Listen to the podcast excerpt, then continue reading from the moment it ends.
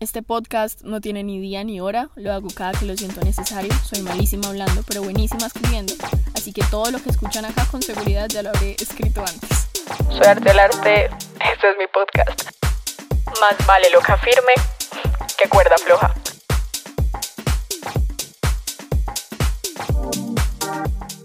Estoy bastante preocupada. Es más, quiero saber si soy la única preocupada al entrar a Instagram, Facebook o Twitter todos los días y hasta mareada. Vidas perfectas, positivismo en extremo, críticas cero constructivas, noticias innecesarias y cientos de imposibilidades colectivas. Nos enfocamos todos los días en cosas innecesarias y dejamos pasar las que merecen nuestra completa atención. Personas pidiendo seguidores, preocupadas por la cantidad de me gustas que tienen, estresadas por sus alcances y por sus vistas. Creo que en este punto de mi vida le tengo mucho terror porque consume nuestra energía y nuestra mente de una forma tenaz, una forma que nos hace mucho daño y ni nos damos cuenta. Yo estaba cayendo en ese hoyo sin aparente salida, pero del que por fortuna salía patadas.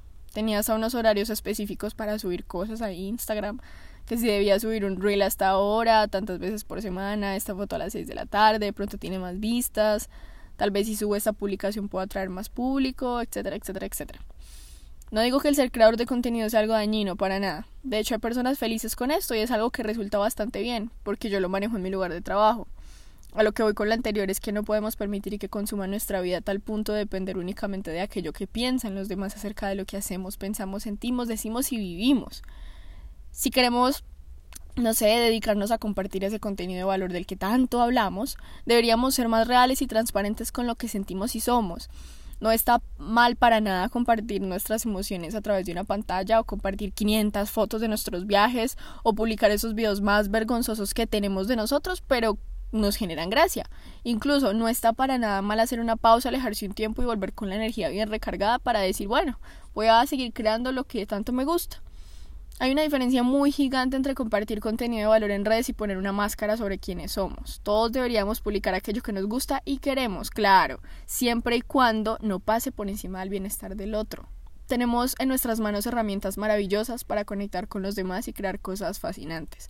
Yo he hecho amigos increíbles de esta forma y he conectado con cientos de personas inspiradoras y créanme, en ningún momento he tenido que manchar mi esencia para lograr conectar. Así que permítanse encontrar esa esencia que los caracteriza y los hace diferentes a todos. Sean su parte más real y muestren aquello más real que tienen. No pongan fachadas terminadas cuando en el interior falta mucho trabajo y algo más. Por favor, dejen a los demás ser felices. Si alguien comparte su felicidad, alégrense, aplaudan y hagan lo mismo.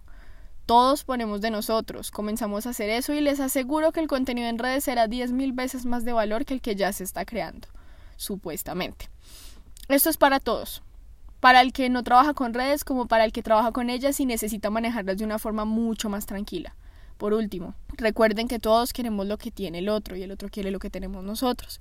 Así que aprendamos a ser felices con lo que contamos y aprendamos a luchar por lo nuestro, porque todos somos distintos y lo del otro le pertenece al otro, y ni podremos copiarlo o arrebatarlo.